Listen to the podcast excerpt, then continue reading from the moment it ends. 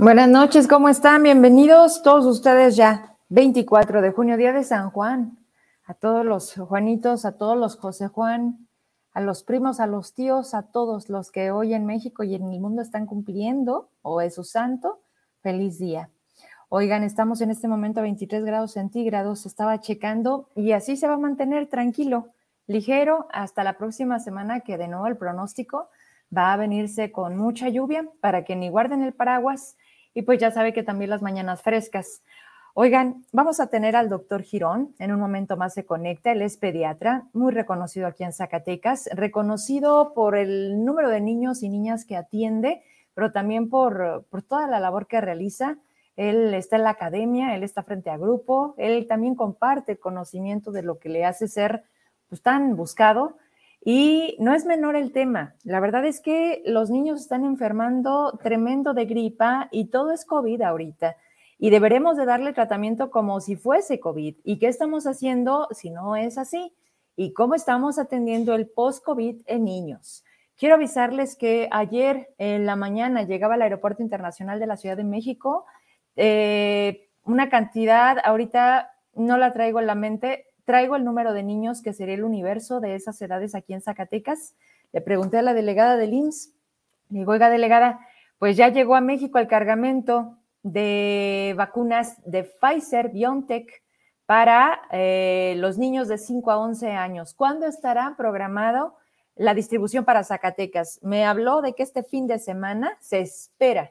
Mañana pasado será probablemente los días en los que lleguen a Zacatecas las unidades o las dosis que requerimos para alrededor de 300 mil niños y niñas zacatecanos. Así que si no ha hecho el trámite, métase a la plataforma, está muy sencillo, únicamente requiere la CURP de los niños. Una vez que usted lo ingresa, prácticamente le da todo lo demás. Le dice o le, o le confirma, le pide que confirme todos los datos, si está en Zacatecas, eh, qué edad tiene, vaya, es, es muy rápido, la verdad es que no le quita ni cinco minutos. Así que quien no lo haya hecho, es momento de hacerlo porque en breve vamos a tener aquí en Zacatecas ya esa posibilidad de vacunar a nuestros niños de entre 5 y 11 años. Y ya que estamos hablando de niños, hablemos también de educación. Mire, la semana pasada los diputados hicieron un exhorto en tribuna votado por la totalidad de los diputados al respecto de ah, modificar la fecha de término de ciclo escolar. Estaba programado de manera oficial ante el calendario de la Secretaría de Educación Pública al, al 30 de julio. Larguísimo. O sea, había ocasiones en las que el último día, y lo recuerdo perfecto porque era, es mi cumpleaños, el 9 de julio. 9 de julio caí en viernes, prácticamente nos despedíamos y vámonos pues de vacaciones o descanso. El punto es que ahora viene muy, muy, o venía muy, muy largo. Y los contagios están a la alza, mayormente por el número de niños, por el convivio que es inevitable, por todo lo que se cambia e intercambia en las escuelas. Pues ahí, si además los niños conviven con otros niños y van a clases por las tardes, en fin, esta vida, esta, esta pandemia sí nos frenó, sí nos guardó, pero después de ese junio, no lo traigo exactamente qué día, que le llamamos la nueva normalidad, psicológicamente y humanamente fue como un mensaje de salgamos, esto terminó. Tan no ha terminado que vamos en la quinta ola, tan no ha terminado que los contagios siguen, se disparan, se vuelve una meseta, o sea, dicen en Zacatecas, la autoridad, eh, cuando da a conocer los datos, no hay muertes, no hay hospitalizaciones. O sea, todo mundo igual que, don, ah, don David, por cierto, sigue, don David sigue enfermo de COVID. ¿Sí me apache o ya se alivianó? Porque hoy precisamente se tenía programado que diera el mensaje donde confirmara que Zacatecas también se suma a los otros ya 15 estados de la República que van a modificar su término de ciclo escolar y no sucedió. Quiero mostrarles tres documentos. ¿Qué pasa? Cuando los diputados hacen esto fue un... Ellos están sesionando martes y miércoles. Uno de esos dos días suben este tema a tribuna. Se supone que ellos deben de enviar ese documento a la Secretaría de Educación para que en coordinación hagan lo necesario y lo oficialicen.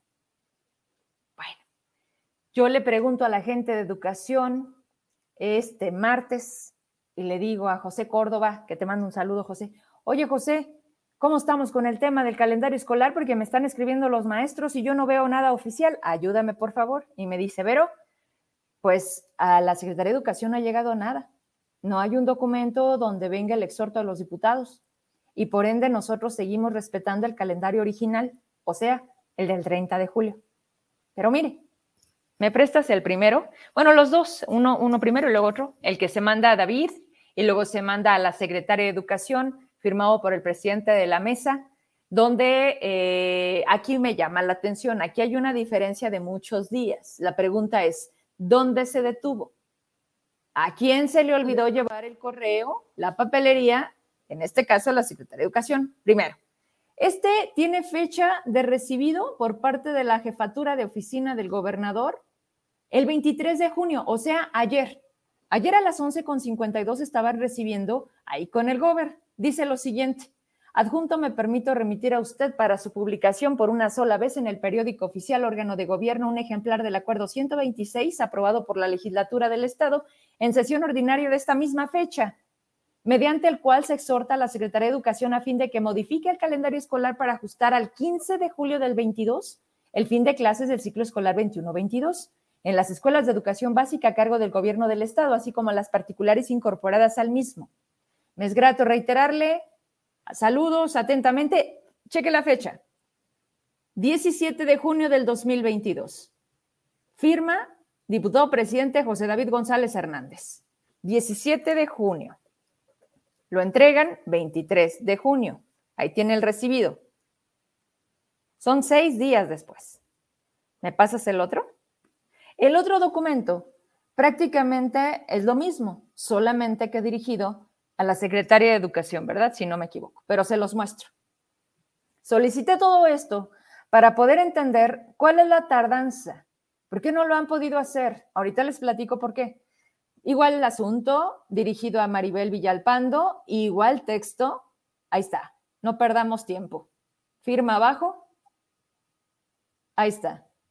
Recibido en la Secretaría de Educación, 23 de junio a, las a la 1.40. Recibió Estelita, que ubico muy bien a Estelita ahí en el despacho. Saludos, Estelita. Ahí está.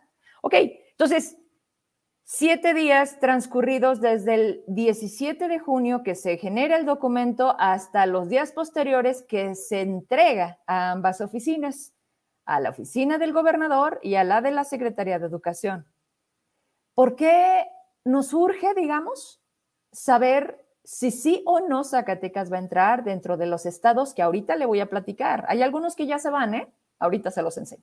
Bueno, porque los maestros me están preguntando, oye, Vero, es que en función de eso tenemos que acomodar, distribuir la carga de trabajo. Estamos haciendo exámenes finales, estamos pidiendo trabajos este, últimos y mientras la Secretaría de Educación no nos diga si sí o no, son 15 días, Vero, son dos semanas. Tú sabrás algo. Es lo que me hace entonces moverle, andar de preguntona, tener estos documentos, pero me salta algo. Me pasas el otro documento. O sea, esto es en lo inmediato y no dan respuesta. Sin embargo, hoy se tenía programado el mensaje del gobernador para que dijera Zacatecas se suma a los estados en donde el ciclo escolar también daremos término el próximo 15 de junio. Se acabó. Pero mire, este documento, fíjese, lo mandan de la Secretaría de Educación a la legislatura. Este documento lo reciben el 22 de junio a las 12 mediodía.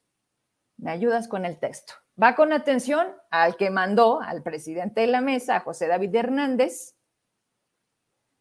y dice lo siguiente, y ahorita cuadramos porque sé que lo va a entender de inmediato. Dice, en atención al oficio número 682-222 respecto al acuerdo 116 con número de oficio tal, en cuyo texto se señala por lo anteriormente expuesto y fundado, es de acordarse y se acuerda primero, la honorable sexagésima legislatura del Estado exhorta de manera respetuosa al titular del Poder Ejecutivo de Zacatecas para que a través de la Secretaría de Educación modifique el horario de ingreso y salida de los distintos centros educativos de nuestra entidad, de tal manera que el turno matutino se postergue 30 minutos al horario de entrada en el turno vespertino, se adelante 30 minutos durante, escuche usted, durante los meses de noviembre, diciembre y enero. ¡Ah, chinga! ¿Por qué nos estamos adelantando al, al invierno? Ya desde ahorita están pidiendo las modificaciones de 30 minutos en las escuelas para cuando se venga el frío le sigo, con fundamento en los artículos 87 o 88 de la Ley General de Educación, considerado en el tercero de acuerdo número 150621, viene ahí todo lo que establece la Constitución y el reglamento interno de la propia Secretaría, es pertinente manifestar que las modificaciones que se consideren hacer respecto de calendario y horarios escolares se debe efectuar por caso fortuito, extraordinario o de fuerza mayor. Además, se habrá de contar con autorización de la autoridad federal para tal efecto, por lo que en relación al exhorto descrito del párrafo inmediato anterior, llegado el momento, se analizará y atenderá buscando proveer las condiciones adecuadas de los niños y niñas y adolescentes que forman parte de esta secretaría. Sin más, por el momento me despido reiterando sus consideraciones. Ahí firma Maribel Villalpando. Ahí la fecha de oficialía de partes. A ver, a ver, gracias. Estamos hablando, pues, de que primero nos asegure la vida, ¿verdad?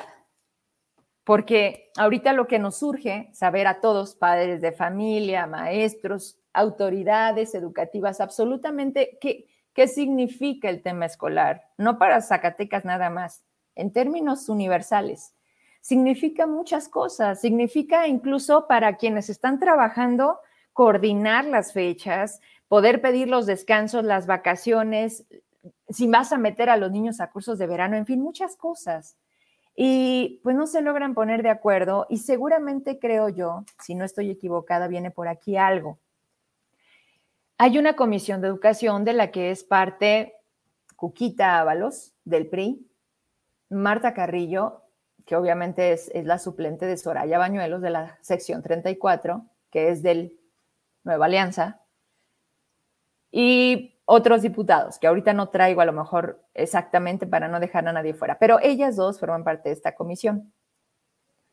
Cuquita externa el hecho de poner en el, en el, en el Congreso la propuesta, porque en ese entonces eran cinco estados los que ya habían generado este cambio. ¿Me actualizas? Ahorita les tengo ya todos los que entraron en esta dinámica y sin mayor problema. O sea, si son priistas, si son panistas, el que haya sido. El punto es los temas y siguen haciendo las cosas en el Congreso igual. Mientras no sea morena, nada se mueve. Mientras no sea morena, nada se aprueba. Porque acuérdese de las anteriores mayorías, que por cierto, en este momento a las 8 se tenía programada desde las 6 en la sala superior, eh, en la sala Monterrey, lo del tema de, lo que subió la diputada Priscila lo de las modificaciones a la comisión, lo de quitar a Armando Delgadillo, lo de la PPF, en fin. Y ahorita a las 8, por eso estoy atenta también, a, se modifica dos horas para llevar a cabo entonces la resolución. Mire, regreso al tema de educación. Estos son los estados que ya tienen oficializado los días de término de ciclo escolar para los próximos días. Aguascalientes, 15 de julio. Baja California, 15 de julio. Baja California Sur, 23 de junio. ¿Qué pasó? ¿Se acuerdan que les platiqué? En esta misma semana les dije, ellos regresan a clases a distancia. ¿Por qué? Porque tuvieron una considerable alza en los casos de COVID en Baja California Sur. Entonces ellos prácticamente ya dieron cierre al ciclo escolar 22-23 y terminaron hace un día, ayer, ¿verdad?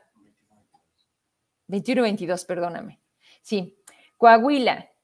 Coahuila terminaría el 7 de julio, o sea, un poquitín, unos días más. Chihuahua, no, Colima, Colima 22 de julio, último día de niños, le ponen ahí. Chihuahua, 7 de julio. Jalisco, 15 de julio. Nayarit, 15 de julio. Nuevo León, igual. Quintana Roo, 21 de julio. Ellos nada más una semana menos. San Luis Potosí, primero de julio. Sinaloa, 14 de julio. Sonora, 8 de julio. Tamaulipas, 18 de julio. Yucatán, 8 de julio. Hasta ahí vamos, prácticamente la mitad de los estados de esta república están considerando ya así sus eh, ciclos escolares a término en próximos días. Zacatecas, pues a ver cuándo se les antoja, a ver si, si a lo mejor lo hacen el otro viernes, no sé, todo es lento aquí, no urge, ¿verdad que no, maestros? Bueno, vámonos con, ¿ya está listo el doctor? Bueno, el doctor Girón está a punto de integrarse para hablar de estos y otros temas, ya que estamos hablando de niños en toda la extensión, para platicar con él y algunas recomendaciones que creo que son importantes. ¿Por qué? Porque me pasó, porque me pasó y lo vi necesario y le dije, doctor, ayúdame, creo que es algo que más mamás y papás debemos de estar teniendo a consideración. Así que en cuanto me digan que él está, estaremos platicando con él y también, bueno, pues Hoy es viernes de tecnología, de transformación y estará también en unos momentos desde Ciudad de México Gerardo Ursúa. Pero ¿qué, opinan? O sea, ¿qué opinan de, primero, la tardanza de los oficios, de que la Secretaría de Educación primero esté visualizando el tema de los 30 minutos posteriores hay para invierno, que son los meses de noviembre, diciembre y enero, y no puedan poner en agenda como un tema prioritario por todo lo que representa, el que, el que se pongan de acuerdo simplemente, el que den visto bueno y digan, bueno, sí, o sea, la verdad es que, ¿qué nos puede hacer el hecho de modificar 15 días ah, para que Zacatecas también entre en esta dinámica de ciclo escolar? Bueno, me voy con sus mensajes. Oigan, este, Fíjense que me sigue escribiendo y estoy atenta. La gente de Secretaría de Comunicaciones y Transportes, sí ha habido reacciones. De verdad, eso me da mucho gusto, es lo que buscamos. Ayer también al término de la entrevista con los chicos del tecnológico, para quien no la vio, véala, por favor. Está bastante interesante todo lo que dicen ahí. Y lo más importante es que se pongan las pilas, pues a quien le, a quien es la responsabilidad. O sea, aquí más allá de que pase otra cosa, de veras qué difícil se vuelve el que sea una constante eh, problemas, problemas, problemas. Y listo. Doctor, si me estás escuchando, doctor Girón, activas tu cámara, por favor. Ya te tengo aquí, solamente préndeme tu cámara y entramos ya a la plática. Rubén Enríquez, gracias. Buenas noches, Estela. Estela Rosa López, Andreita Páez, buenas noches. Yo igual les deseo un excelente fin de semana. Ahorita que nos despidamos, por supuesto. Carlos López, buenas noches. ¿Cómo les fue en la auditoría? Olivia Campos, un abrazo igualmente. Ricardo Flores Suárez del Real, gracias. Aquí atentos. Roberto de la Riva, gracias, buenas noches. Laura eh, Elia Ramírez, buenas noches. El maestro Jorge Luis Esparza, buenas noches, saludos. Adi Hernández Barragán, se la llevan en puentes y consejos técnicos y ahora quieren alargar casi tres semanas más. Pues de hecho, hoy fue, hoy fue um, consejo técnico, ¿verdad? La Peque, Peque, sano o enfermo, todo sigue igual. ¿Acaso te refieres a Don Davis? Pues sí, la verdad es que desde hace nueve meses Zacatecas no tiene, no tiene gobernanza, es ingobernanza. Rubén Enríquez, el oficio lo mandaron en burro y así es más tardado. Fíjate nomás, yo creo que hasta pie ya hubiéramos llegado. Del Congreso a la Secretaría de Educación, Miren, Zacatecas no está lejos, nada más que falta voluntad, harta voluntad. Así podemos estar en el otro lado cuando tú quieres, atraviesas, atraviesas el mundo, pero aquí no se quiere. Pero es una constante los malos manejos, mm, dice Magda Álvarez, mm, sin palabras. Alberto Millán, saludos, licenciada, siempre un gusto escucharle. Gracias, Alberto. Gobierno, el COVID en gobierno, Gobernó el COVID en Zacatecas. Bueno, nada con el doctor. Déjame le mando un mensajito. Sí está, pero no está. A ver, espérenme que ya me andan mandando. Ya, ya está, ya inició la sesión pública virtual. Ahorita te la mando a ver si podemos echarle uno. ¿Ah, sí? Este no, no viene como por orden.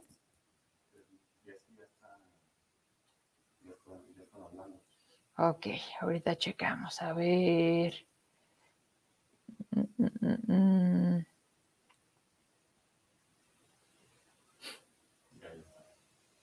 Listo, doctor. Ya te tengo. Gracias. Pues súbenos. Vamos a platicar con el doctor Jorge Luis Girón y ahorita le damos a lo que esté sucediendo en la eh, Sala Monterrey. ¿Sale? Bueno, doctor, ¿cómo estás? Buenas noches. A ver si nos deja porque veo que está fallando un poquito tu internet. Está fallando, ¿no es verdad? No te escucho nada, mi doctor. Vamos a intentar, ¿te vuelves a conectar? Es que seguramente está en el, en el consultorio todavía.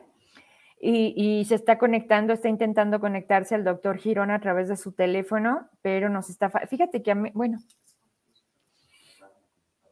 vamos a pedirle que se conecte desde su teléfono.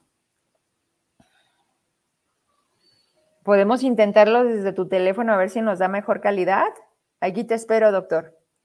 Dice Carlos López, el martes no atendió Brito, nos atendieron los ayudantes. No, y esos que te van a... ¿Y qué les dijeron, Carlos? Lo estamos viendo, ¿verdad? Ya merito. ¿Listo? Bueno, vamos contigo, doctor Girón. ¿Cómo estás? Buenas noches. buenas noches, Vero. ¿Cómo estás? Bueno, una saludo a todo tu auditorio. Aquí batallando un poquito con la tecnología, pero ya estamos conectados con el celular. Qué gusto verte. Igualmente, doctor, a ti, gracias por el tiempo que nos regalas para, para darnos literalmente una consulta. Oye, adelantaba con la gente que, que, está conectada el motivo de por qué te busco. Como siempre, eh, los temas hablando de niños no terminamos.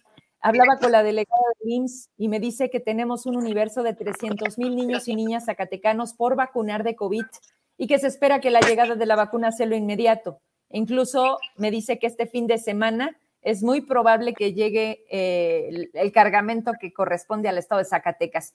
¿Por qué este tema, doctor? Híjole, porque, pues porque nos tuvimos que saludar en el consultorio y porque veo que tienes a muchos niños eh, con, con gripa y que me dices tú, no, Vero, ahorita todo es COVID mientras no se demuestre lo contrario. ¿Y cómo estamos tratando la gripa?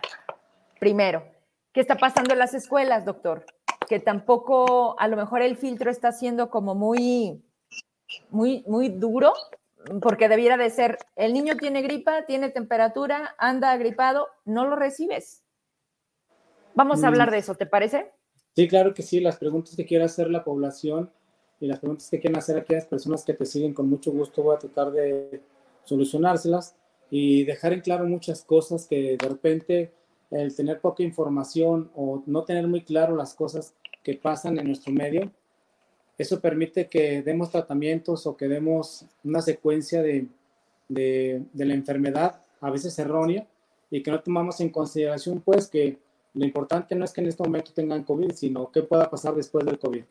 Entonces, yo creo que la gente tiene que entender que en la medida que nosotros estemos más informados, es en la medida en que podemos prevenir. Y acuérdense que la medicina es mejor prevenirla para evitar que se llegue a un evento específico y posteriormente a las complicaciones. Bien, hablando y entendido eso, eh, ¿cómo, ¿cómo se ha comportado? Hablemos del IMSS, porque también estás ahí, pero hablemos de tu consultorio particular. ¿Cómo ha aumentado? ¿Cómo se ha comportado el COVID en los niños? Mira, yo creo que eh, no me dejar mentir la mayoría de mis compañeros que también trabajan en la privada y en un, en un hospital de gobierno, que normalmente tenemos diagnosticados a los niños con COVID, incluso a muchos adultos. O sea, la gente se ha que, quedado con la creencia que el tener COVID implica que tú estés grave, o implica que tengas síntomas respiratorios severos, y que entonces a partir de ahí tienes que pensar que tienes COVID. En los niños no pasa eso. O sea, yo creo que en Estados Unidos y en Europa, por eso se nos adelantaron, porque sabían perfectamente que en esta etapa de la niñez, sobre todo clasificándolos por edades, las manifestaciones clínicas iban a ser un poco diferentes en cada grupo de edad y obviamente con los adultos. El sistema inmunológico del niño es completamente diferente al de nosotros. Obviamente, como los que estamos vacunados somos nosotros y no los niños, muchos de los adultos pueden cursar asintomáticos y entonces llevar el virus a la casa y sus hijos pasar como una gripa común y corriente de, del 1 al 10, puedes empezar con tu hijo con el 1 y muchas familias podrán tener esa gripa de 1, 2, 3 síntomas y al día siguiente dos días se le quita, pero hay niños que van a tener síntomas más severos, que son los que de repente dices, ah, no, me, no me suena para una gripa común y corriente, te mandas a hacer la prueba y sales positivo o de repente el familiar sale positivo para COVID, entonces haces la relación estrecha con el contacto que tiene en casa y a veces el niño aparece enfermo dos, tres días después. Entonces es muy diverso, es muy heterogéneo eh, de repente las manifestaciones, pero empieza a haber un promedio de síntomas que se pueden presentar en los niños eh, de aquí de, del estado de Zacatecas y a nivel nacional y a nivel internacional. Eh, especialmente aquí en Zacatecas, en, mi consultorio, para que la gente más o menos pueda identificar, puede tu niño tener un moco, fiebre, un poquito de tos, y a lo mejor pensarlo, pues es una gripa común y corriente, ahí es posiblemente se mojó, un cambio de temperatura, etcétera, etcétera, fue la que, que, es un cuadro.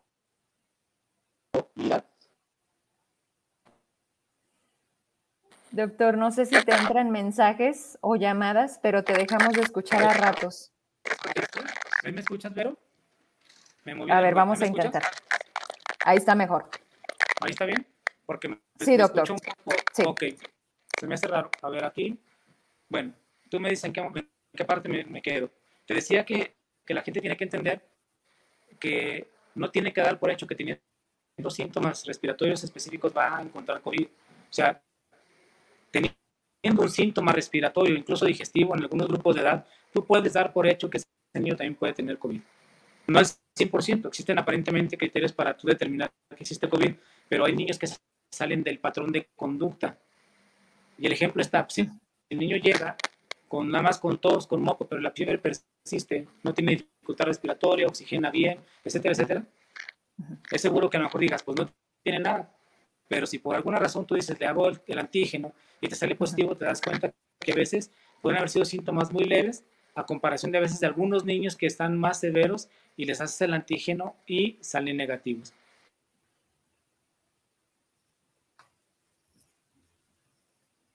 Se nos congeló el doctor Puede ser que el antígeno varía dependiendo de los días en que lo tomes. Entonces ahí No. Vamos a ver, yo creo que le marco mejor por teléfono. Porque este, me interesan tres cosas y lo que están preguntando ustedes más. Un minuto, por favor. Vamos a hablarle mejor.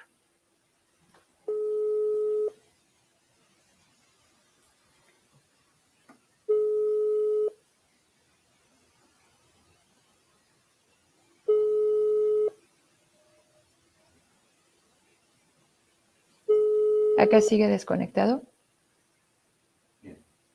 El doctor. Se me hace raro que no me conteste. Bueno, a ver si ahorita él me marca. Sí, la verdad es que si no se escucha bien, perdemos toda, pues toda posibilidad de, tener claro el mensaje, las preguntas, sus respuestas. Y miren, déjenme les platico por experiencia. Eh, cuando yo le pregunto al doctor, oye, doctor, lo que pasa es que aparentemente mi hija tiene, tiene los síntomas, ¿no? Y entonces eh, me dice, mira, Vero, te das cuenta cuando se sale de lo normal, lo que él platicaba ahorita. La niña puede tener un cuadro digestivo y tú no lo relacionas a COVID, pues porque normalmente COVID es un tema respiratorio. Sin embargo, Omicron, particularmente Omicron, se comporta distinto y es la que le está dando más a los niños, Vero. Le dije yo, doctor, la niña empezó realmente con síntomas hoy. Entonces, salgo y le hago la prueba y me dice no. En este caso, tienes que esperar una vez que tienes síntomas 72 horas para que entonces la prueba sea efectiva y el resultado sea más preciso.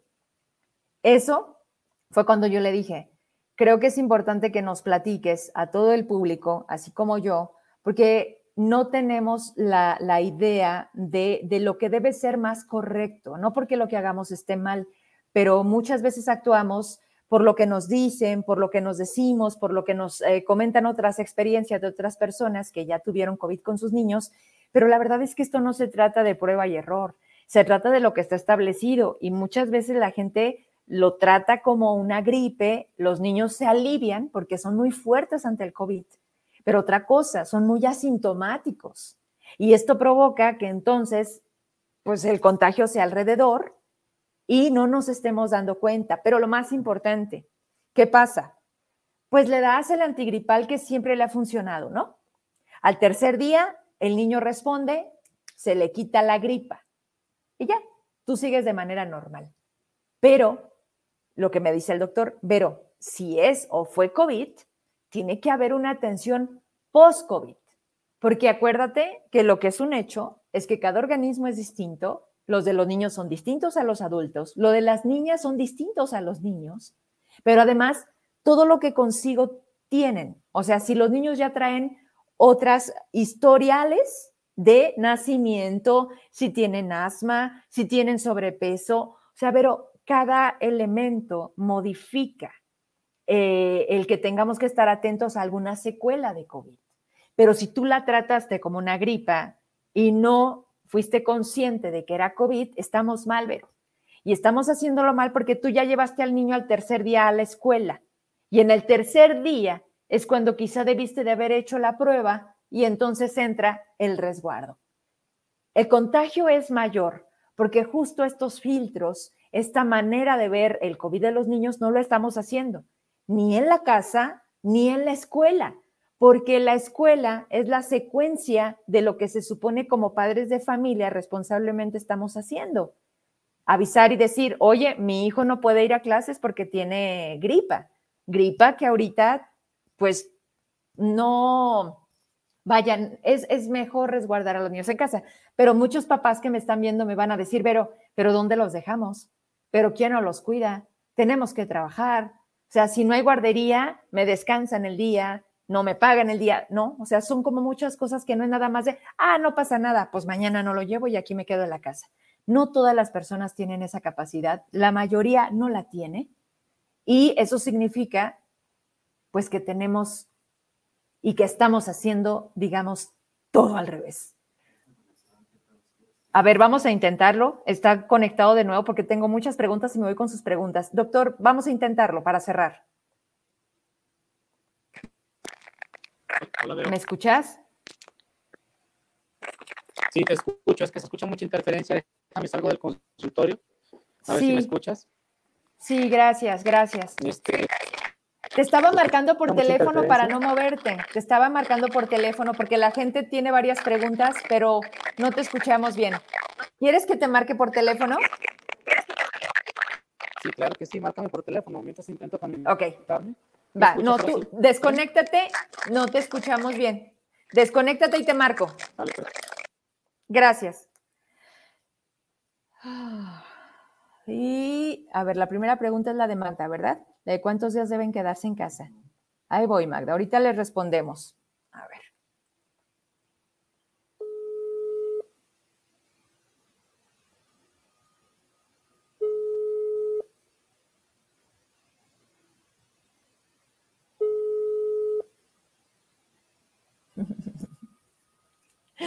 Doctor, contéstame, estoy en vivo.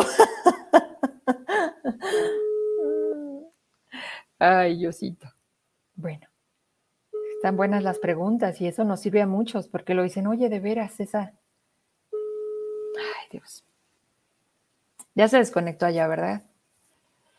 Y se nos empieza a acabar el tiempo, caray.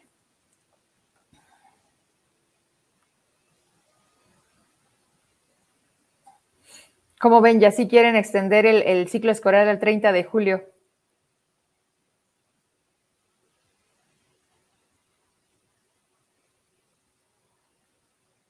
Cuando ya las condiciones no están como para eso. Y más allá del clima, ¿eh? Lo que pasa es que pues tenemos las mañanas muy frescas. ¿Qué día amanecimos con neblina que hasta se la, todo el día lloviendo? Que me dicen mis hijas, no, no pudimos salir ni al recreo. El martes, ¿no? Sí, creo que el martes.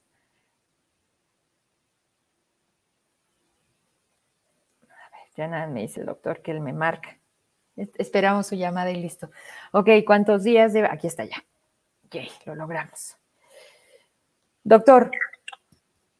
Hola. Ya, Mira, ni modo, de que lo hacemos, lo hacemos porque ya tenía varias preguntas aquí que no quiero dejar pendiente. Mira, me atreví a comentar la experiencia y lo que me pediste ayer que hiciéramos en el caso de mi hija. la solicitud que, que, nos haces como doctor de a las 72 horas, entonces sí hacer la prueba COVID. Pero de esto me gustaría que me dijeras tú para que te escuche el público. O sea, los niños empiezan hoy con síntomas y no es efectivo que hoy le hagamos la prueba de COVID, ¿verdad? No, no es, no es, que no sea efectivo, la sensibilidad cambia. Entonces muchos niños te podrían salir negativos empezando en el primer día y que le hagas el antígeno. O sea, en, promedio, en la mayoría de la gente se ha hecho entre el tercer y quinto día, que es cuando sale positivo. Hay niños que se salen de ese patrón, que les haces el primer día de los síntomas, cuando vienen más con fiebre y más con tos, les haces el, la prueba y salen positivos, pero como no sabemos en qué momento pudo haber empezado realmente con la gripa, por eso precisamente existe eh, problema, este, porque puede ser que a lo mejor empezó con dolor muscular o dolor de cabeza y la mamá ni en cuenta y eso ya lo empezó hace dos, tres días. Por eso nos pueden salir incluso positivos. Es que la, la diversidad de síntomas que tiene el COVID eh, es muy importante que la gente lo entienda. Mira, si tomamos en consideración, me acabo de conectar en otra computadora a ver si me alcanzo a ver y si escucha bien. Tú me dices que detrás de cámara, este, dice que estoy detrás del escenario. Sí, pero no te, no te veo, no te veo y la verdad es que no quiero perderte ya porque, porque las preguntas que tengo aquí son muy interesantes. Si me permites, te las voy a hacer porque quizá la gente está esperando. Me dicen, ¿cuántos días deben de quedarse en casa los niños cuando se enferman de gripe? ¿Cuántos días qué? ¿Cuántos días deben quedarse en casa los niños cuando se enferman de gripa? Si, hace, si, si se enferman de gripe, por lo menos deben de quedarse 5 a 7 días en casa, porque no sabes perfectamente, no sabes si, si de alguna manera este el niño está COVID o no, porque no le haces ninguna prueba. Lo que tú recomiendas es, hagamos la prueba. Sí, yo, yo si el niño está muy sintomático, si está muy sintomático,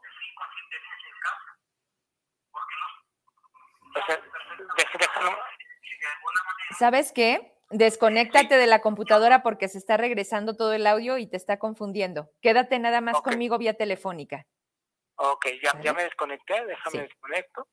Este, ahora me estoy por otro lado, está bien, ya me salí. Sí, no te preocupes. mira, te decía, es muy importante que la gente entienda que si un niño tiene gripa, o sea, puede ser factible que sea un cuadro viral común y corriente, por adenovirus, por, por rinovirus, por lo que tú quieras.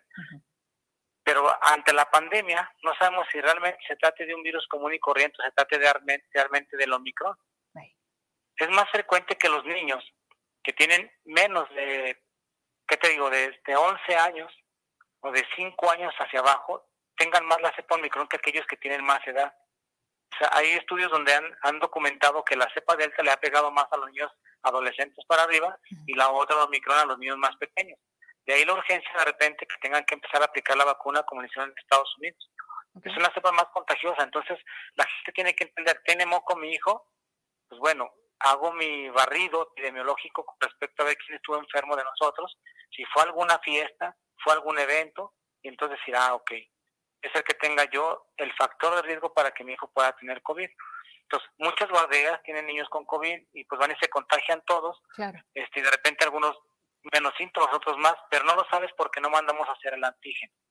Porque realmente muchos niños cursan con una gripa de dos días y se les quita. Y al cuarto quinto día siguen yendo a la guardería y pues sigue el contagiadero. Oye, doctor, las pruebas rápidas eh, son funcionales o mejor no. ¿Por qué? Porque son como un hisopo, pero que no va por la nariz, va por la saliva y se acerca hasta lo más cercano a la garganta, te esperas 15 minutos y te da un resultado. ¿Hasta dónde eso tú lo ves bien o no? Es que hay pruebas que se hacen por garganta y hay pruebas que se hacen nariz. Obviamente la mejor es la que la hisopado nasal. Okay. Porque hay, hay, hay, gente que hace el hisopado faríngeo y el hisopado nasal y de alguna manera tiene más más sensibilidad de poder detectar que estás positivo o que no estás positivo. Entonces, hay una especificación eh, durante la prueba del esopado en la que tiene que estar por lo menos 10 segundos dentro de la fosa nasal para que pueda salir la cantidad suficiente para que puedas detectar el antígeno. Si te meten el, el hisopo en forma rápida, pues es probable que también te salgan muchos falsos negativos. Claro, claro. Oye, doctor, algo que también siempre te he dicho yo y seguramente muchas mamás, los niños pueden pasar la gripa, pero la tos persiste. Y esa es la más latosa. Esa es otra pregunta. Dicen, ¿qué pasa cuando los niños que no se les quita la tos después de la gripa? ¿Qué recomiendas? Mira, eh, eh, incluyen muchos factores alrededor del niño que le da un, problema respiratorio y que tenga tos crónica. Yo siempre les digo a las mamás, si su niño está en guardería, nomás recuerde que el niño que está en guardería, tos y moco todo el día. para que no se le olvide eso. Porque está en guardería y se enferma cada rato. Pues es obvio que un niño de guardería se va a enfermar cada 14 días en promedio, a cada 21 días. Pero si el niño, un cuadro viral normal que se puede limitar en días, el persiste con tos, pues hay que pensar que si le dio el cuadro respiratorio más o menos severo, este, puede ser una consecuencia de, de que el COVID le haya dejado tos crónica. O acuérdate que en Zacatecas tenemos un alto índice, una prevalencia muy alta de problemas alérgicos en nariz, lo que llamamos rinitis alérgica. Entonces, e, e, en algunos años atrás se, realizó un estudio en el cual habían detectado que los pacientes, sobre todo de la edad preescolar, ahora más con guardería, tenían un problema de tos crónica más por problemas respiratorios de la vía aérea superior o de la, del, moco como crónico, y a veces los, los catalogaban como alérgicos y como asmáticos, etcétera, etcétera. En ser real al 100% la verdad. Entonces, les curas esa parte, lo alérgico, o, o, si es una tos secundaria, un proceso de un germen X, un germen atípico, un coronavirus, lo que haya, lo que haya pasado, un adenovirus, este, en los niños más pequeños el sincicial respiratorio, son, son palabras técnicas si tú quieres, pero la gente tiene que entender que hay virus que pueden producir tos crónica. Y entonces tienen que entender cuándo consideras que la tos es crónica y puedes darle tratamiento médico. Si yo escucho al paciente y tiene la tos todos los días, persistente, de lunes a domingo, y un rato tos y luego se le quita, es posible que estemos ante un problema de reactividad de su pulmoncito a eventos propios de la guardería, eventos de la casa, a reflujo incluso. Pero, pero, tenemos que acudir al doctor. O sea, no podemos dejar una semana que el niño esté tose y tose y tose y tose, porque además imagínate, si a nosotros nos duele la cabeza, imagínate a ellos. Entonces. Sí, hay, hay indicaciones muy precisas para, para, para la tos. En general, la mayoría de, de, los autores dicen que el antitusivo no funciona, pero hay antitusivos específicos cuando te dice si la tos del chamaco está constante y persistente y ocupa las tres fases de lo que involucra el, reflejo de la tos, entonces tú ahí valora como médico en qué momento puedes ayudarle a inhibir el reflejo de la tos, porque el golpeteo constante te produce dolor de pecho, dolor abdominal, y a algunos pacientes les puede producir pues, hemorragias en la conjuntiva este, o, dolores de cabeza muy, muy fuertes. Entonces, precisamente por eso a veces tienes que valorar al paciente y cada paciente es individual, que no se lo olvide la gente. Tres preguntas más, doctor. Según el protocolo en las escuelas, es solo aislar al niño con COVID y no suspender al grupo. ¿Esto es correcto? No, no, porque, porque imagínate, pongo eh, el ejemplo de una niña N. Mm. Y llega el día de hoy con COVID. ¿Con quién estuviste en contacto? Con Panchito. Estuvo enfermo hace dos días y estuvo conmigo en el grupo, estuvo tosiendo. Ya la aislaste. ¿Cuántos contagió durante el proceso que decidiste que se aislara? Pues muchos más niños. Entonces, de aquí a que tengan síntomas, te vas a esperar para que ellos vuelvan a contagiar a los demás. Pues por lo menos si le compruebas que tiene COVID y tiene un contacto estrecho, tienes que aislar a los contactos estrechos. Y eso implica desde al niño, por ejemplo, si te vas a a un campamento y se quedó contigo Martita, Luisita, etcétera, etcétera, y sales positiva para COVID, ¿sabes qué? Me aíslo a todo el grupo que estuvo contigo durmiendo, porque fuiste un contacto muy estrecho. A lo mejor no aíslo a los chamacos que estuvieron en el otro grupo y casi no tuvieron contacto contigo, y los dejo en vigilancia y los dejo ir a la escuela. Ante cualquier síntoma respiratorio, un síntoma que tenga respiratorio, en ese momento está indicado que tú lleves un seguimiento para poder hacer la prueba al niño y ver que no, está, que no esté contagiado también de COVID. Dice Olga Leticia Soto, otra cuestión es que mis niños tuvieron gripe hace 10 días y ahorita están otra vez con síntomas.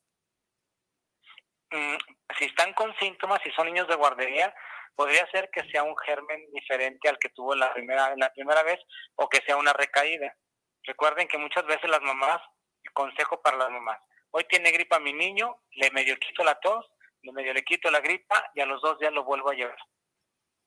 Sí. Pues el niño está ni siquiera está en su periodo de convalecencia ni ha terminado el ciclo del virus que tiene, cuando lo vuelven a llevar, y entonces pues, el niño o se reinfecta o reactiva la enfermedad que está por salir.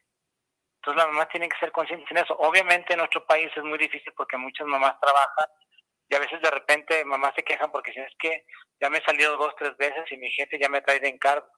Y pues tú entiendes, o sea, el Zacatecano, nuevamente tenemos que trabajar este porque si no, no comes.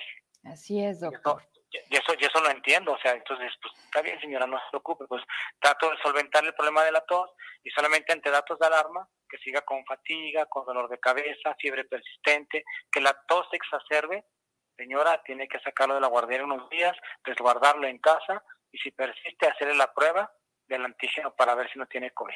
Me dice Olga, perdóname doctor, me dice Olga que están en secundaria, no están en guardería. Pues con mayor razón. Claro. ¿Quiénes son los más irresponsables? Regáñanos. En el buen sentido, ¿eh? No, claro. O sea, imagínate, imagínate uno de la gente le, le ponen el cubreboca y si bromean y comen juntos, de repente pues ya fulanito con Juanito, con Panchito, ya me quité el Y luego si están en secundaria y están en la época en la que están cumpliendo 15 años, este, llegan en las fiestas, pues en la fiesta y luego empiezan con los con los paseos de fin de cursos, etcétera, etcétera, pues está muy difícil que tú vas a controlar a un niño de secundaria y que no se vaya a infectar. De hecho, muchos andan por ahí contagiados, muchos andan contagiados. Lo que le recomiendas a la mami Olga es que, ok, tenían gripa, Pasaron 10 días, los muchachos están en secundaria y hoy tienen síntomas. ¿Qué tiene que hacer Olga? Olga, de verdad, lo que debe hacer es que, a ver, dejo pasar si tienes bien fácil. Si los niños empezaron con una tos productiva, o sea, muy fuerte, intensa, empiezan a ponerse afónicos, porque es lo que estamos viendo con los niños que me han salido positivos, están afónicos, la tos eh, eh, incrementa la flema en forma, eh, pero así exponencial, y luego aparte de eso tienen fatiga y se sienten mal, yo creo que van a traer COVID y más si tienen fiebre a esa edad.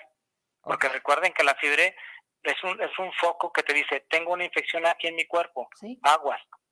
Pero si en un, adolescente, en un adolescente te da fiebre, es más extraño que le dé fiebre a un adolescente que a un niño menor de 5 años. Tú dices, al de 4 años le dio fiebre, ya sé que puede traer algo por ahí y es un poco rojo para pensar en esto. Pero un adolescente tiene fiebre, tiene todo dolor muscular, si no tiene un factor asociado, en que diga, pues sabe que el día de ayer este, pues se fue y se mojó, se asolió, tuvo cambios de temperatura bruscos, este, tomó de la misma Coca-Cola y del mismo refresco, de, ahí va el comercial, del mismo refresco de su compañero, yo pensé primero que es una infección común y corriente. Claro, bueno. ya salió, los demás ya salieron, los demás, algunos que ya, que Panchito tuvo con uno, que a los dos días, con uno ya, ya valió todo, porque todo se contagia. Claro. Y unos van a ser menos que otros y por eso la gente dice, no, pues no me dio COVID. No, pues háganse la prueba del antígeno. A las 72 horas sus hijos persisten, que les hagan la prueba del antígeno a la señora Olga. Ok, señora Olga. Voy con Gerardo Ursú en cinco minutos. Gera, tenme paciencia. Termino con el doctor. Dice Carlos Ferrer, ¿qué va a pasar con los cursos de verano que se ofrecen en distintos lugares? Es un gran foco de infección. Mira, Híjole, es que también cómo paramos la vida, doctor. ¿Qué recomendación nos haces a todos los que estamos considerando que nuestros hijos quizá participen en algún curso de verano ante esta situación en este momento? O sea, si van a un curso de verano, solamente que va a ser muy difícil porque la mayoría de la gente ya está contagiada. Mucha gente está contagiada, incluyendo los niños. Nada más que corroboren que estén en un cuadro respiratorio, tengan la seguridad de ver la evolución, de que no persista la fiebre, que no persista la tos, el contacto que pudieron haber tenido, si hay un factor atrás que lo pudo haber enfermado, este, y entonces si no tiene nada de eso y se enfermó y hubo una reunión familiar, dices, ok, le hago la prueba, estoy seguro que no tenga para no llevarlo ni exponer a los demás niños, y obviamente las medidas sanitarias pertinentes son lo que te va a salvar de tener el COVID. Volvemos a lo mismo, la, la apertura de, espacios que, estén abiertos, o sea, el uso de cubrebocas, la aplicación de gel y el lavado de manos. Sí. El lavado de manos es muy importante. Entonces, con eso es más que suficiente. Y, y si hay su hijo de escuela de verano, pues también, dependiendo de la edad, pues que siempre se junta con Panchito, con, con Luisita, siempre se junta con Pedrito. Ah, ok. Entre, entre los grupos, oiga, alguno de ustedes está enfermo sus hijos tienen algún síntoma. Como la burbuja social, ¿no, mi doc? O sea, ubicar los que siempre son, oigan, vamos a cuidarnos. O sea, que este tema sea comunidad, avisémonos. No dejemos pasar. ¿Qué pasa? Para, estar seguros si nos dio COVID o no. Claro. Este, y hacer las cosas pertinentes. Está bueno. Pero es un tema muy, muy, muy amplio, pero al final una cosa que tienen que entender es que los que son de, este, de edad de 5 a 11 años mm. tienen que pensar que lo más eh, importante ahorita es que se apliquen la vacuna. Que si su hijo está enfermo, verifique que no tenga COVID, sobre todo si tiene síntomas específicos, como los que ya dije, para que lo pueda volver a vacunar, para que lo pueda vacunar de alguna manera. Bien. Que es una, es una vacuna segura, la que van a poner, muy segura, con muy pocas reacciones secundarias, que normalmente el seguimiento que se les ha hecho a pacientes que han sido vacunados, sobre todo en la parte de Texas, donde se han hecho los estudios más grandes con respecto a la vacunación de los niños y donde estandarizaron las dosis, que de alguna manera les den la oportunidad de vacunar, los que no los dejen sin vacunar. Recuerden que hay vacunas ya muy precisas que tienen menos efectos secundarios, hay vacunas que no están autorizadas para los niños, pero yo creo que el beneficio es muy grande para vacunar a sus hijos. Desafortunadamente, pues no tenemos la vacuna para los niños más pequeños, este, que también le está pegando mucho el COVID. Sí, Entonces, los hospitales hoy están llenos de COVID, muchos son inmunidades y no sabes qué es, qué es COVID.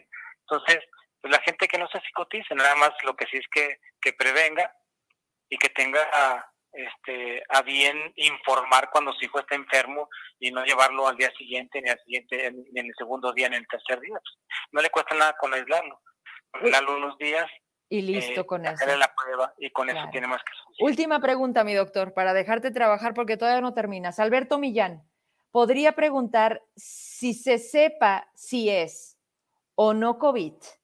o no, a ver, si es o no COVID, la receta para gripe y tos se hace con, ah, está un poquito complicada, no la entiendo. A ver, eh, ah, quiero pensar que Alberto lo que pregunta, doctor, es qué tratamiento se da de COVID ante gripa y tos, sea o no sea COVID.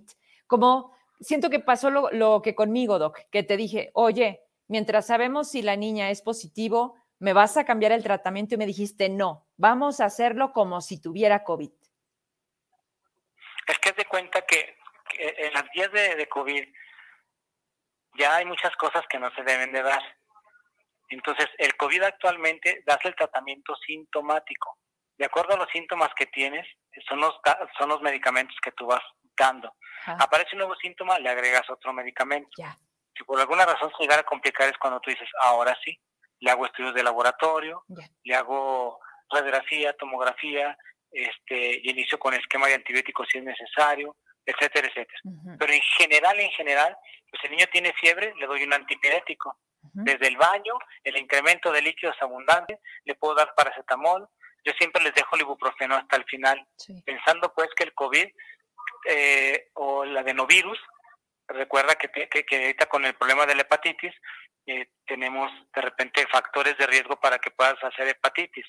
Y entonces prefiero no dejarles factores de riesgo a los niños porque el ibuprofeno lo dejo como una última instancia. Recuerden que es un medicamento que, que a la fecha en los países europeos este eh, está contraindicado incluso darlo más de dos días o tres días si no está indicado por el pediatra. En México y en Zacatecas tenemos la mala costumbre las mamás de dar ibuprofeno sin ton y son. Ah, le doy Motrin, le doy Numelofen. Con eso se le quita bien la fiebre. Cada niño es diferente. Entonces el ibuprofeno déjenlo como última opción. Para eso está, pues darles paracetamol, darles diclofenaco, darles metamisol sódico. Este, y al final dejar el, ibuprofeno. Y más si estás usando algún antibiótico, algún medicamento que pase por hígado. Entonces tienen que ser muy concisos. Su hijo vale mucho y precisamente por eso se tiene que individualizar. No es lo mismo este Juanito que Jesucito. Claro.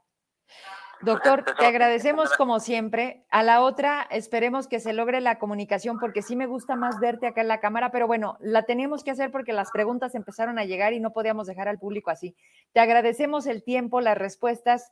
Los no terminamos. E, el tema médico pediátrico, híjoles, es como inmenso, pero te, te volveremos a buscar. Sí, sí, sí, con mucho gusto, porque eh, antes de que empiece lo de la vacuna, Vero, sí me gustaría este, sentarme contigo y explicar a las mamás muchas cosas para que eviten de alguna otra manera este, exponer innecesariamente a sus hijos a medicamentos, que sepan que hay medidas generales para los niños, que es importante conocer que la vacunación es es primordial para que puedan evitar en algún momento que la enfermedad llegue incluso a necesitar hospital o que tenga complicaciones post-COVID. Y que no tengan ningún miedo porque la vacuna es la vacuna que están ofertando tiene mucha seguridad. Entonces, todas las dudas que tengan, con mucho gusto abrimos el espacio. este Y el día que tú me digas, con todo el gusto del mundo, me trato de conectar en otro lugar. Aquí ahorita tenemos mucho problema con el internet en el, en el hospital, en la clínica, pero pues lo hago desde otro lugar, este, y con mucho gusto, este, lo que ellas quieran que les diga, se las con dibujitos, con manzanitas, se los explico para que para que ellas puedan entender. Entonces, en breve lo hacemos. Te voy a pedir un favor, que tú también tienes muchas vías de información. Si tú te enteras para cuándo estarían llegando en Zacatecas, avísame y, nos ponemos de acuerdo, así sea sábado o domingo. Busco una entrevista presencial y hablemos de esto. Mira, me están preguntando con niños de síndrome de Down. Eh, me dicen que si existe riesgo para ellos con sus... Eh, por favor, dice, no, a ellos también vacuna, seguro. Sí, sí, que la vacuna es segura. Es segura. Okay. O sea, es, mejor que se los pongan a ellos. Ah, muchas cosas de los niños, es lo que te digo, hay muchas preguntas, pero que se las pongan. Okay. O sea, eh, que se las pongan porque es seguridad para el niño con síndrome de Down. Bueno, doctor, te encontramos en Nápoles de manera privada. Ahí es donde estás en consulta, ¿verdad? Así es, estoy en la clínica Nápoles, en la misma Universidad 295. Este, por ahí de repente pongo publicaciones en mi página eh, de hecho, de estos temas en, específico y, por lo que la gente me vaya pidiendo. No, no contesto muchos mensajes, pero más bien es una página informativa para evitar hacer monólogos. Este, y de repente, pues, si la gente tiene interés, con mucho gusto les puedo hacer un webinar o les puedo hacer cualquier cosa que ellos me soliciten. Este, puedo invitar gente de México, del extranjero, quien ustedes gusten para que puedan también aclarar dudas de lo que ellas quisieran hacer. Vamos coordinándonos, doctor. Yo creo que también unas cápsulas informativas de un minuto nos pueden ayudar muchísimo. Mira, vamos hablando porque sí, sí, yo creo que es necesario y si tú tienes esa disposición, yo te tomo la palabra. Muchas gracias y te busco en lo inmediato para ver cómo podemos trabajar todo esto, ¿te parece? Claro que sí, con mucho gusto estoy a la orden de la, de la audiencia y a, la orden de lo, de lo que se ofrezca, todo sea por el bienestar de los, de los pacientitos zacatecanos y, que tengan información pertinente. Gracias por eso, gracias por tu manera de ser, doctor. Buenas noches, un abrazo. Igualmente, saludos a toda la, a, toda la gente que te sigue. Gracias. Hasta pronto. Pues bueno, terminamos vía telefónica. La verdad es que de alguna manera lo, lo, logramos. Ahorita termino. Vámonos con Gerardo Ursúa y ahorita les comento algo. Gera, ¿cómo estás? Buenas noches. Hola, Vero, buenas noches, ¿cómo estás? Saludos a ti hasta Zacatecas y a toda la audiencia. Aquí estamos con un montón de preguntas porque parece que no entendemos. Dos años y medio atrás y tenemos muchas dudas, pero es que, ¿sabes algo? Allá en México ya llegaron, ¿verdad? Los N número de cargamentos. ¿No, ¿No han escuchado cuándo empiezan a vacunar a los peques? ¿Allá en México todavía no empieza?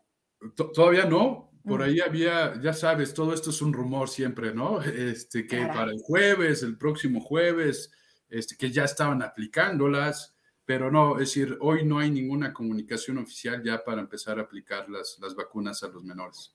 Pero bueno, a mí me comentaban que acá en Zacatecas quizás las recibíamos entre sábado y domingo, y entonces dije, pues buscamos al pediatra, porque la verdad es que sí, este, pues cada vez es más el tema de los niños en las escuelas, y pues estamos con, con las clases todavía. Pero bueno, Gerardo, háblame de ti. No, cuéntame, ya, ya tengo ganas, es viernes, vamos a pistear, no te creas. ¿Qué temas traemos de transformación digital? Oye, te ves como, como muy intelectual. ¿Qué te hiciste? No, eh, eh, eh, empecé a usar lentes esta semana. Préstame los lentes, ¿no? Para estar igual. No, te ves muy bien, pero te ves ya, ya la edad y los monitores ya me afectaron la vista, entonces ya este, empecé esta semana para justamente trabajar con, con, los monitores, poder, necesito ya lentes, ¿no? Entonces, sí. ni modo, la edad nos alcanza. No, te ves muy bien, mijera, pero a ver, ahora sí ya, hablando, hablando serio, ¿qué tenemos hoy? Pues bueno, eh, ha existido un aumento de ciberataques o de fraudes electrónicos principalmente hacia los adultos mayores, ¿no? Mm. Entonces, es una población muy vulnerable a este tipo de situaciones y se han empezado a tomar las primeras acciones por este, la Conducef, ¿no? Y la Asociación de Bancos de México para poder, digamos, empezar a atender a este sector de la población que hoy al final representa una parte del mercado importante pero que pues, al final no había sido atendida correctamente. Y ahora que está siendo ataque o, foco de ataques de este tipo para fraudes eh, principalmente financieros, este, pues, se, empiezan a tomar las primeras acciones, ¿no? Entonces traemos algunos números bien interesantes y algunas acciones que tanto la Conducef como la Asociación Nacional de Bancos de México van a empezar a ejecutar para eh, hacer, eh, digamos, una labor preventiva y que los adultos mayores no caigan en estas situaciones. También traemos este, algunos eh, ejemplos, ¿no? De cómo están nuevas modalidades de, de, phishing, que es por ahí, hay, está corriendo un, un correo del SAT, está corriendo otro correo de CFE, ¿no? Que es un gran ejemplo de cómo eh, la gente puede caer en situaciones muy, digámosle, básicas o sencillas, por así decirlo. Y también les vamos a mostrar el portal de Conducef en donde ustedes pueden verificar los números de los cuales están recibiendo llamadas de ofertas, de este, eh, compras, adquisición de tarjetas, etcétera, para que puedan verificarlos antes de aceptar cualquier servicio. Fíjate que esto de lo que me acabas de decir, tuvimos una entrevista directamente con el delegado de Zacatecas. Oye, no son una ni diez, ¿eh? En ese documento eran alrededor de 50. O sea, imagínate el, negocio que para ellos se traduce el tema de la extorsión y por qué. Y yo creo que también diversifican el tema de los estados. O sea, desafortunadamente Zacatecas, pues sí, es considerado, digamos, un estado pobre, porque, pues porque se lo roban. Digamos, es un gran tema, ¿no? La parte como del gobierno. Pero por otro lado, es donde más o sea, me, me pasaban los datos y Zacatecas predominaba en, en, esa, en ese atractivo de un mercado. Eh, me llama la atención lo que me dices de las personas adultas. ¿Será también por los programas sociales? O sea, porque como saben que ahí está cayendo la anita, pues es algo cautivo, ¿no? Sí, sí, pueden ser varios medios, aunque en realidad este, pues la tarjeta de crédito, la tarjeta de débito fueron los principales afectados. Mm. Pero, por ejemplo, a, julio o prácticamente a este mes, el reporte de Conducef indica que el 36% de los fraudes reportados fueron para, eh, eh, es decir, las víctimas fueron adultos mayores, ¿no? Es decir, eh, es una cantidad grande, son más de 40 mil reportes de, fraude y se incrementó, ¿no? El 61% al año pasado. ¿No? Es decir, eso te da una, una idea de hacia dónde este, están dirigiendo los esfuerzos, digámosle, estos criminales, porque tal vez es más fácil convencer a alguien que no está, digámosle, al día en este, todo este tipo de situaciones eh, de, fraudes, ¿no? Entonces se, están enfocando hacia allá, ¿no? Entonces, por ejemplo, la en tarjeta de débito y tarjeta de crédito, pues se representan el 62% de los reclamos, ¿no? Híjole. Entonces, están siendo, eh, digámosle, cargos este, que no reconocen, este, retiros incluso en cajeros automáticos que tampoco reconocen, transferencias electrónicas que no saben ni de dónde, de, dónde se generaron, pero estas situaciones surgieron a partir de la obtención de información, ¿no? Que cómo la están obteniendo. Hay muchos medios, ¿no? Hay ya, este, por ejemplo, eh, un concepto, digamos, no nuevo, pero con un nombre nuevo que se llama el phishing, ¿no? que es una llamada telefónica en donde te llaman del banco para decirte que la tarjeta está siendo bloqueada o que... Este, ya nos habías dicho. Todo exactamente para que caigas y tú des la información. Es correcto, sin embargo, lo que ahora está sucediendo es que se están eh, dirigiendo hacia el adulto mayor, digámosle que está más propenso, digámosle, a, a la sorpresa, por así decirlo, y, este, y entonces empieza a entregar la información, ¿no? También pues, tenemos el, el smishing, ¿no? Que son los mensajes que nos llegan ahora por WhatsApp, ¿no?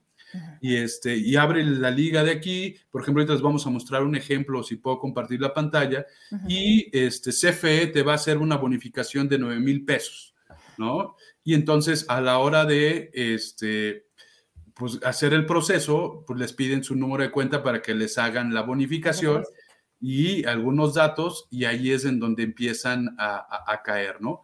Entonces, si producción por ahí nos ayuda nada más con subir la, la, imagen, este se los voy a mostrar aquí, ¿no? No sé si ahí está. Sí. Entonces, esto llega a través de un mensaje de WhatsApp, ¿no? Ok. Y todavía dice, comparte con cinco grupos de 20 amigos de WhatsApp, ¿no? Lo hizo la corona y te regalaban una hielera. Igualito, te lo juro, porque una amiga nos lo manda y me empieza a reír. Le digo, ¿qué? Dice, pues mándaselo a cinco para que me la den. Le digo, es extorsión. O sea, pero la gente sí lo hace. O sea, sí Mira, justo ahorita en un grupo de amigos ah, me, dijeron, es que tenías que ser muy inocente para creer esto, pero la verdad es que sí hay gente muy inocente, ¿no? Sí. Entonces también un poquito eso combinado con la ambición, este, pues te lleva a tomar decisiones incorrectas. Entonces, por ejemplo, este es, es lo que está llegando de, de, CFE, en donde lo que haces a través de WhatsApp, invitas a más gente y a partir de ahí se hace la, la, cadena, ¿no? Y eso, pues evidentemente, no, no es cierto. También está corriendo uno del SAT, ¿no? Este nos lo compartió un, amigo contador fiscalista, en donde están diciendo que tiene una incidencia grave, ¿no? Entonces hemos revisado la declaración, estamos en tiempo que todavía este correo tiene sentido, ¿no? Pero si ves todo el look and feel, ¿no? Igualito. Eh, está, está, bien hecho, ¿no? Entonces aquí lo importante es ver de dónde viene el correo, ¿no? Entonces dice que para poder dar solución inmediatamente, este, puede solucionarlo de manera online con nuestro software, ¿no? O de, de lo contrario, un inspector te visitará en tres días. Entonces, ¿qué es lo que hace aquí? Acceda a la página haciendo clic desde aquí y ahí ya tienes el problema, ¿no? Descargaste algo, llegaste a algún portal, te piden alguna información y aquí ya te volviste o ya estás, digámosle, vulnerable, ¿no? También otra recomendación que, tenemos es el, el, portal de Conducef, ¿no? Este, primero, eh, hay una nueva notificación de suplantación de identidad, ya no de personas, sino de entidades financieras. ahora te llaman de una caja de ahorro de, de una SOFOM, ¿no? Para decirte que abras tu cuenta, tienen toda la información y todo el look and feel y toda la imagen corporativa de la empresa real y entonces te empiezan a, generar, a generar fraudes, ¿no? Entonces, aquí al menos hay una lista, ¿no? De dos entidades financieras en donde ya están siendo suplantadas sus identidades, ¿no? Correos. Entonces, por ejemplo, un ejemplo de, de cómo podemos identificar, por ejemplo, la empresa, este, digámosle, real, ¿no? Se llama finh.mx, es su dominio, y mira de dónde llegan los correos, ¿no? a ver, acércale. ¿Puedes acercarlo poquitín porque no se alcanza a ver nada? Sí. Para ver. Ahí está perfecto. Entonces, el dominio ya no es el mismo. Claro. Al de la empresa original, ¿no? Entonces, esa es una de las formas como nos podemos dar cuenta de que no es una, una empresa real, ¿no? Entonces, eh, es decir, cada vez más empieza a suceder esto y tenemos que estar también bien atentos. Una recomendación es, aquí tú puedes buscar, eh, les voy a, colgar este liga, esta liga en, el, programa, en el chat. Este, aquí puedes hacer una búsqueda de números telefónicos, ¿no? O de situaciones este, que, que, identifiques. Entonces, si nosotros, por ejemplo, buscamos un número telefónico que ya tenemos identificado, vamos a ver. O sea, de dónde te están marcando, Gerard. Es correcto. Ya. Entonces, por ejemplo, aquí nos dice, hay un registro encontrado, este número ha sido reportado como un posible dato fraudulento, ¿no? Y, este, y aquí podemos incluso llegar a los detalles de cómo funciona o cómo están operando desde este número telefónico, ¿no? Entonces, precaución, nunca demos información en una llamada telefónica. El banco nunca nos va a hablar para ofrecernos más servicios. Y si es así, nosotros o, escuchemos la, conversación y nosotros comuniquémonos al banco. O nosotros accedamos al portal del banco, nunca accedamos a través de ligas, ¿no? O a través de enlaces que nos mandan por, por, mensajes y este, eso nos permitirá que estemos llegando a los lugares, digámosle, correctos, ¿no? Entonces, por ejemplo, aquí tenemos casos ya muy, muy concretos, ¿no? Por ejemplo, este, estos hablan de que hay un aviso de privacidad y te están este, actualizando la información y suplantan la información de una financiera.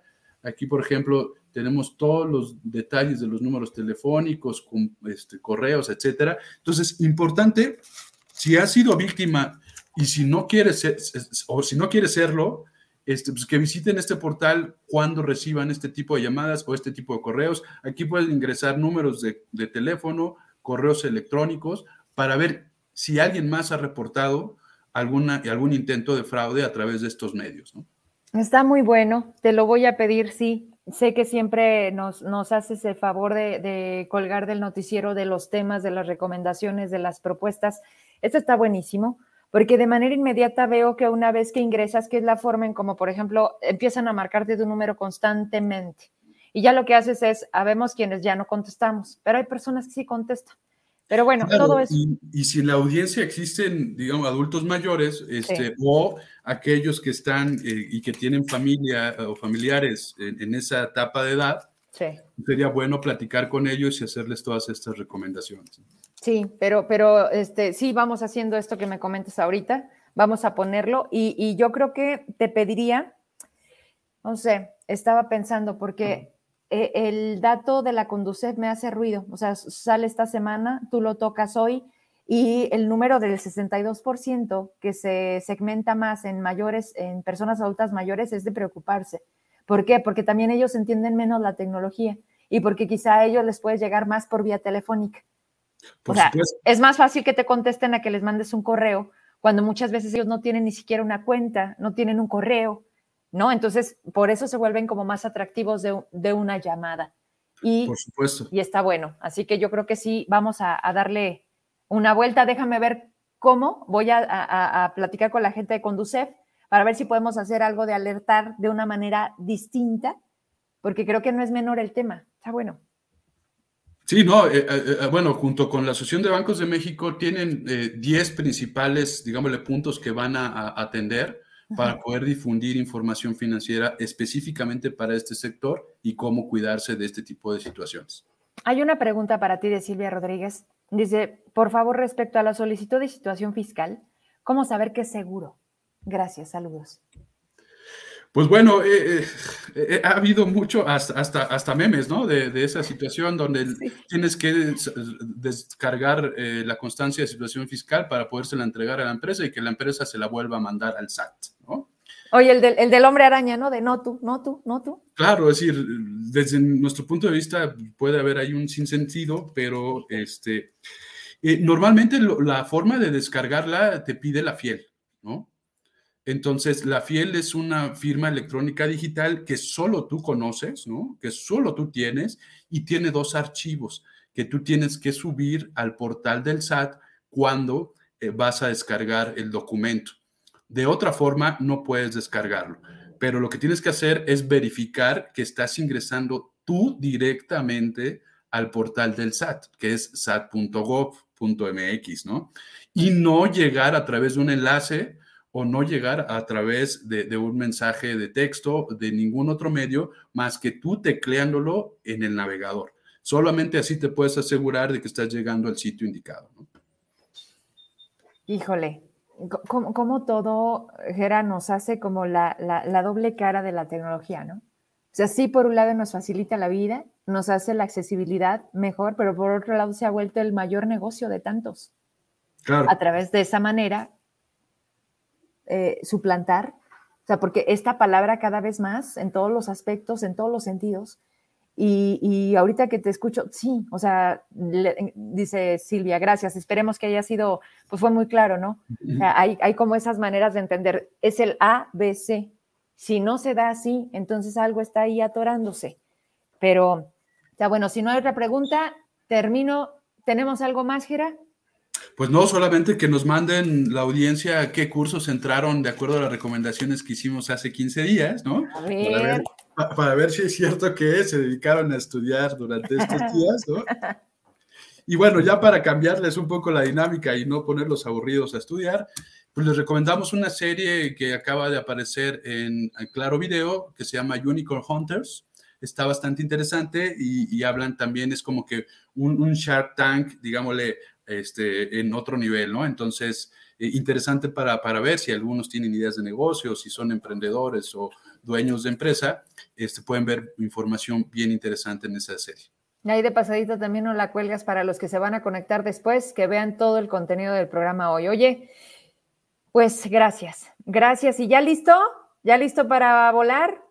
Ya nos vamos al final del mes. este, desde allá pues, trataremos de reportar todo lo que, lo que podamos. Este, vamos a, concluir un proyecto de desarrollo de software y este, pues bueno, estamos eh, listos para, para, poder llegarnos hasta el, el continente asiático. Qué emoción, qué emoción. La verdad es que ese día que te escuché, le digo a Emanuel, oye, ¿se va a ir Gerardo? Me dice, sí. Como que se me movió, dije, pues platícanos bien, platícanos más, pero bueno, eso pasará, eso pasará. Me da mucho gusto que, se haga eso, que se haga más, que vueles muy alto y que nos lleves hasta donde puedas y siempre, siempre agradecida por lo que hemos hecho juntos, porque de alguna manera, pues fuiste parte de este principio que hoy estamos aquí cada vez más en Zacatecas y ya llegamos a otras partes. Gracias, Gerardo. Muchas, Muchas gracias. a ti. Buenas noches. Saludos. Hasta la otra, hasta 15 días más, si es que antes no nos vemos. Abrazo. Por supuesto. Órale, bye. Pues ya me voy, muchas gracias. 9 con 18 nos pasamos un poquito, pero es que no se dejaba el doctor Girón hasta que se dejó. Miren, mm, me da pena porque Magda me decía sobre, me insistía sobre lo de los niños con síndrome de Down. vamos a ver, vamos a ver, porque si la delegada me comentaba que en breve teníamos la llegada de las dosis de las vacunas para los niños, a más tardar esta semana, vemos cómo le hacemos para hacer un programa especial y podemos invitar a varias mamás para que sean ustedes quien pregunten directamente qué les interesa. ¿Sale? Porque, pues porque veo que hubo mucha inquietud hoy. Y termino con Laura. ¿Será que los padres de familia tendrán que solicitar a la Secretaría de Educación suspensión de clases presenciales para evitar contagios masivos? Mira, Lau, las cosas ya están hechas. La carta ya se las enseñé. Tiene fecha del 17 de junio, de recibido ayer, y todavía la están pensando. Yo espero que para el lunes Iron David, que primero se sienta mejor, ¿verdad? Porque anda malo de COVID. Pues ya esté listo para que, pues no se necesitaba de manera presencial, simplemente como los videos que se avienta, igual decir, Zacatecas, terminamos ciclo escolar este próximo 15 de julio. Ojalá que así sea, por el bien de los niños y de todos, porque si no esta cosa, pues no sé a dónde vamos a parar. Buenas noches, buen fin de semana, descanse. El lunes aquí nos vemos. Bye.